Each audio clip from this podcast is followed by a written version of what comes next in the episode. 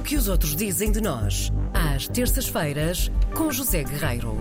De corpo presente no estúdio. Olá, José Guerreiro. Corpo presente eu sou muito bem. O presente é muito bom. Bom dia. Bom dia, bom dia. Olha, eh, eu queria começar por fazer aqui um sublinhado, é que eu vou dar conta aqui de um vocábulo eh, que, pelo menos para mim, não é nem de perto nem de longe eh, elegante Uhum. E do ponto de vista fonético também arranha um pouco, digamos assim. Certo. É desconfortável, Certo. para mim. Mas é o que é.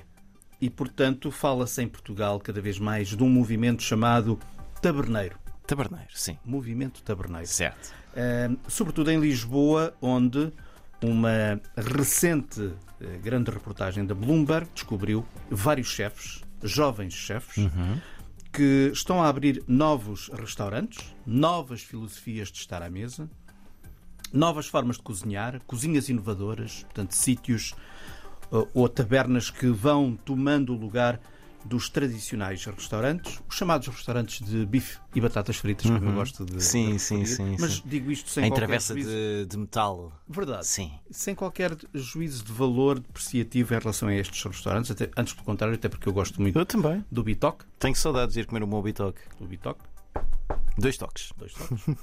O, o double click, como se diz em Double inglês.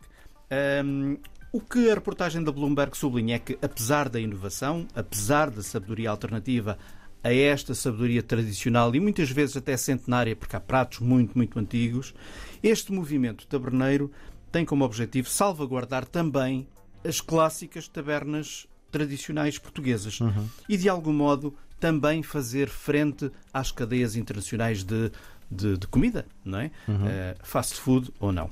E, portanto, eh, da taberna da Rua das Flores à taberna moderna, são várias as que estão em destaque nesta, nesta reportagem, que começa assim.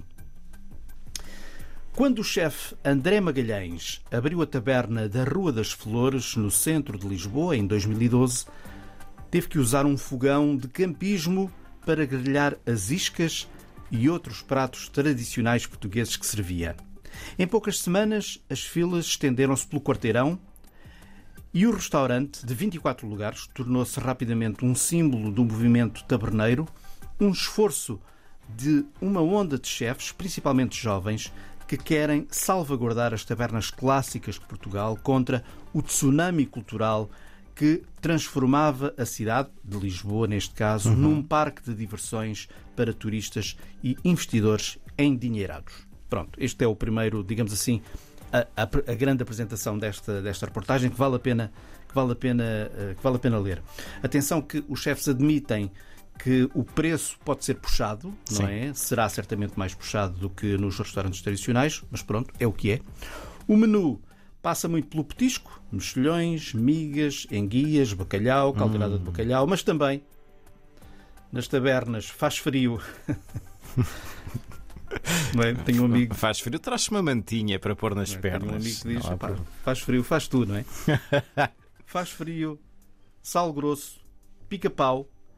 eh, são nome de, de- de três tabernas. A reportagem da Bloomberg destaca os riçóis de bacalhau ou de leitão, Aham. o próprio pica-pau, não é? Sim, sim, sim, sim. Eh, o camarão salteado, enfim, por aí fora. Eu vou deixar o link disponível no podcast do programa e é um, um link aberto. Sim, é uma, uma edição para saborear, mais Verdade. uma vez, aqui no que os outros dizem de nós, com, Uma o- vez mais. com o Zé Guerreiro. Uh, boa semana para ti. Até Boa para a semana. Até para a semana.